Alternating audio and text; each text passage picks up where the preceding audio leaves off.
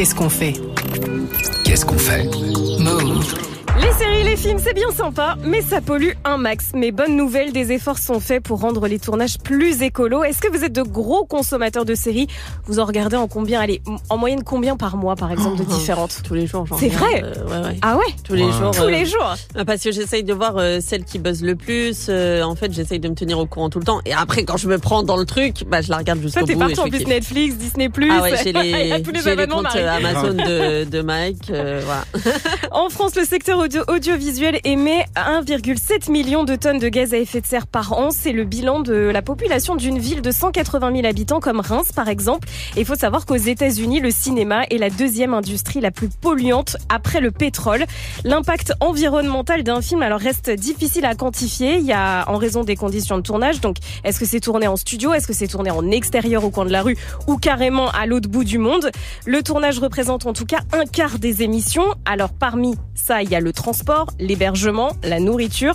Arrivent ensuite les décors qui représentent 20% du total des émissions carbone. Et en moyenne, un long métrage produit 15 tonnes de déchets de décors et de mobilier.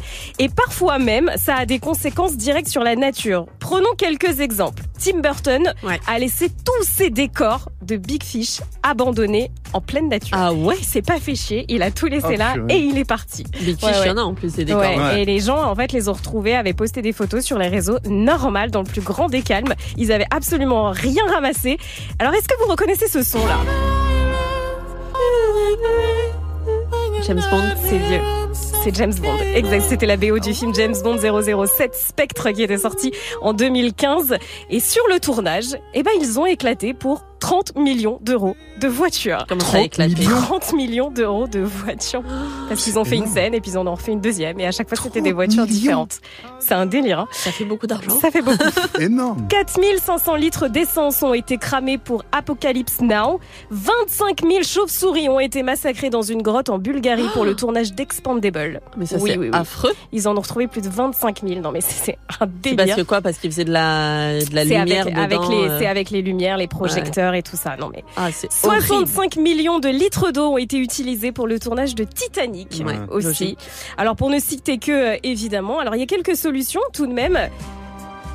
Éclairer les tournages en extérieur grâce à des générateurs à hydrogène et le tournage de la série Lupin a utilisé cette alternative durable. Le seul truc c'est que bah, ça coûte une blinde en fait, c'est pas pas très accessible pour le moment. L'idée aussi ce serait d'acheter du matériel d'occasion il y a de plus en plus de prod qui le font. Proposer des repas végétariens, réduire le gaspillage alimentaire en offrant les restes aux associations locales, ça se fait de plus en plus. Loger les équipes techniques le plus proche possible du lieu du tournage.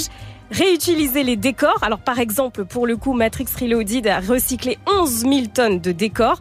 Le film Jurassic World que vous avez vu ou pas? Ouais. Oui. Eh ben, offert des plantes et les arbres qui ont été utilisés sur le tournage à un institut de la Nouvelle-Orléans. Et puis Netflix, ça c'est tout nouveau, a récemment embauché sa première directrice de l'engagement environnemental. Et en fait, elle veille tout simplement que chaque tournage soit le plus écolo possible. C'est-à-dire que ce sont toutes les prods en interne sur euh, Netflix. Ils lui font une proposition, elle regarde et elle regarde les alternatives qui sont un peu plus écolo.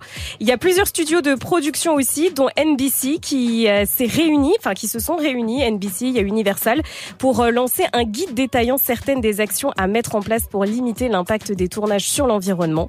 Et encore mieux, Sony devrait prochainement devenir le premier studio à installer des panneaux solaires sur certains de ses plateaux. Alors c'est certes pas parfait, mais au moins on avance.